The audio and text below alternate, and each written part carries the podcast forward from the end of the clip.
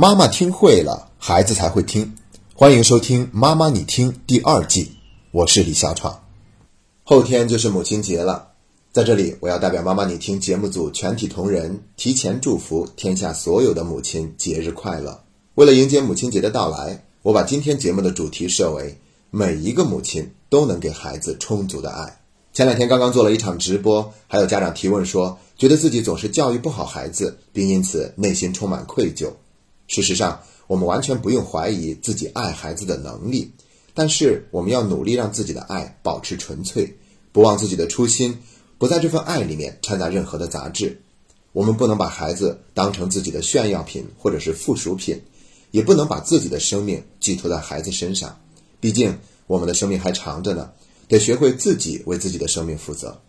我们更加不能像电影《黑天鹅》中那位妈妈那样，打着爱的旗号去控制孩子。看起来那份爱也很丰盛，但它已经是溺爱了。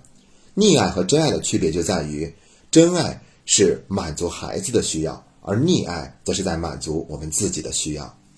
今天我会跟大家分享三个案例，在这三个案例里面，妈妈对自己爱孩子的能力都有着不同程度的怀疑。那我们具体问题具体分析，来分别聊一聊，我都给了他们什么样的建议和反馈。那我们先来聊第一个案例。有一次，我的讲座结束以后，有位妈妈走过来问了我一连串的问题。根据我个人的经验判断，这种情况之下，这位妈妈是解决不了任何问题的，因为她只不过是在用问问题的方式去表达内心的焦虑。后来，随着聊天的深入，这位妈妈也越来越敞开心扉。终于，她告诉我说，她患有焦虑症，并且需要长期服用药物。所以，她真正担心的是，她害怕自己的状态没有办法给孩子带来一个。健康快乐的成长空间。于是我对这位妈妈说：“你完全不用怀疑自己爱孩子的能力，同时你也没有必要去做任何的隐瞒。你可以明确的告诉给孩子，你患有焦虑症，所以有的时候需要独处，因为你害怕自己会给孩子带来伤害。那你独处的时候，并不是不爱孩子了，而且你也会用自己最大的努力去抓住任何一个可以爱孩子的机会，去表达对孩子的关心。如果有一次不小心，控制不住自己的情绪，对孩子发火或者做了不好的事情，那等回过神来以后，我们要及时的向孩子道歉，告诉孩子那并不是你的本意，你只不过是控制不住自己的情绪而已。这样我们就能够把伤害降到最低。很多时候呢，我们总是想多做些什么，并且要做得很好，这样才算放心。其实有的时候啊，只是因为母亲在那里，就是一种爱的表达，就能够让孩子内心产生一份安全感。所以，同样的话，我也要送给所有在生病期间或者是不能长期陪伴在孩子身边的妈妈。那我们也可以告诉孩子，妈妈现在正在生病，或者由于工作的原因不能陪在你身边。但你要知道，妈妈是很爱你的。虽然不能在孩子身边，我们也可以抓住其他很多的机会去表达对孩子的关心，比如去跟孩子打一个电话，或者是视频，甚至我们还可以用心的写一些小纸条，给孩子写一封信。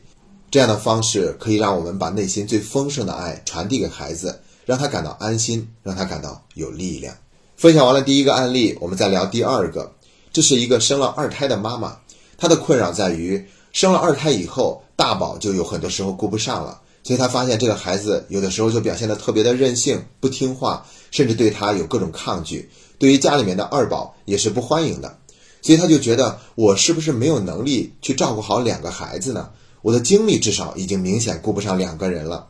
那显然这种担心也是多虑的。不信的话，我们可以想一想我们的父辈，他们那个时候并没有计划生育，所以有很多的兄弟姐妹，他们的父母还不照样把他们都养育成人了。而且呢，我们一直在强调陪伴质量大过陪伴时间，所以虽然精力上的确有很多的时候没有办法顾及大宝，但不等于我们的陪伴质量就一定会下降。那作为母亲，我们可以明确的跟大宝说。二宝的到来的确让妈妈少了很多的时间去陪你，但是妈妈还是跟以前一样爱你的，而且妈妈也愿意继续花很多的时间陪伴在你的身边，哪怕孩子不理解，那我们只管这样去做就好，做的多了，孩子自然就会感受到我们对他的那份爱还是像以前一样丰盛。所以说呢，我们一定要每天都抽出一段时间去单独的陪伴大宝，比如说在吃饭的时候给孩子更多的关注。又或者是坚持给孩子每天讲一个睡前故事，这些方式都会让大宝感到安心。同时呢，我们还可以邀请大宝跟我们一起去照顾二宝，并及时对他的帮助表示感谢，因为这就意味着他们在帮助我们做了很多的事情，比如帮忙拿一下奶瓶啊，递一块纸尿布啊，或者是一块跟二宝洗澡等等。那这些方式都会有助于创造一个其乐融融的场面。那我要再强调一遍，在这个过程中，一定不能要求大宝给我们更多的理解，而是要让那个理解自然的发生。哪怕孩子一直不理解，我们也只管去那样做、那样说就好。精诚所至，金石为开。要相信孩子，有一天他总会明白，父母给他的爱还是像以前一样丰盛的。说完了第二个案例，我们再来分享第三个案例。这是前两天有位妈妈跟我微信聊天提的问题。她说不知道为什么。总感觉自己的孩子很烦人，很讨厌，一点都不想关心他，也不想爱他。作为一个母亲，她明明感觉这样是不对的，但是又没有办法阻碍这种想法的产生，所以就很痛苦，也很困扰，问我应该怎么办。于是呢，我就跟他讲了心理学上著名的恒河猴案例，就是把刚刚出生的小猴带离他的亲生母亲，然后放在一个笼子里面，笼子里面只有一个绒布做的母猴和一个可以提供奶水的钢丝母猴。那科学家哈洛本来是想用这个实验来看一看，这些小猴会更多的依偎在绒布猴旁边，还是在那个可以提供奶水的钢丝猴旁边。最后发现，小猴总是依偎在绒布猴旁边，因为它需要对母亲有这样的一份依恋。但是这个实验最后远远超出了人们的想象。这些小猴长大以后，它没有办法融入正常的猴群。后来科学家用强制的方式让这些小猴交配，生出了新的小猴，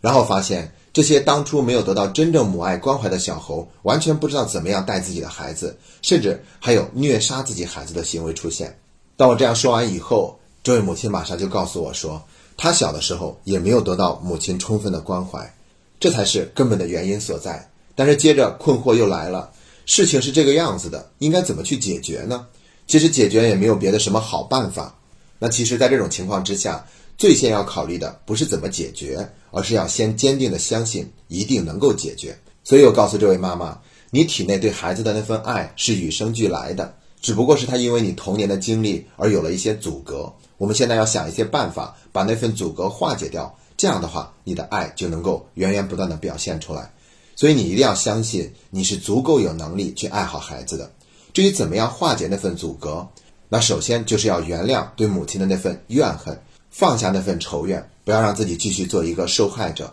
然后把更多的精力关注在自我的成长上面。一旦我们自我成长了，就能够打破那份阻碍，让母爱得以顺利的表达。同时呢，我们也不能期待这个转变很快就能够发生，要允许自己有一个慢慢积累的过程，直到有一天完全发生了转变。而在这个过程中，最需要努力的就是我们自己，要学以为己，要下足够多的功夫，因为这个事情是没有任何人可以替代我们的。我们必须得让自己一点一滴的走过来，直到有一天内心释然，可以坦坦荡荡的面对自己的童年经历，也可以发自内心的去表达对自己孩子的那份爱。所以啊，我们那档读书节目《小读》读的第一本书《当我遇见一个人》里面有一句话说的特别的好，他说：“教育孩子其实就是父母自己最好的修行。”好了，三个案例都已经分享完了，归根结底就是一个字：学。我们以前也曾经说过，学就是觉，不断的去觉察，在那份爱里面掺杂了什么样的杂质。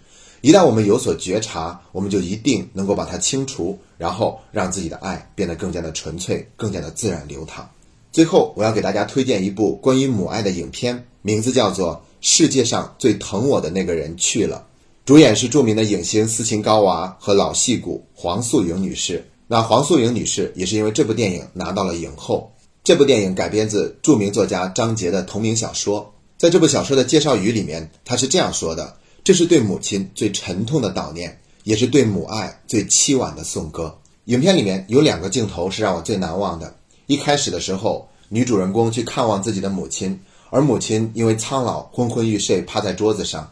然后听到小保姆说女儿来看她了，就慌忙的拿起桌上的电话，对着话筒说了一声“喂”。到了影片的最后，女主人公的母亲离世了，她自己也忽然苍老了许多。有一天，昏昏睡睡趴在桌子上，忽然小保姆告诉她说，她的女儿从国外回来了。她的第一反应也是茫然的拿起桌子上的电话，对着话筒说了一声“喂”，前后呼应，让我们看到了母爱和命运的流转。我们可以透过这部影片，既可以看到一个母亲对女儿深沉的爱，也可以看到一个女儿爱恨交织中对母亲的那份眷恋。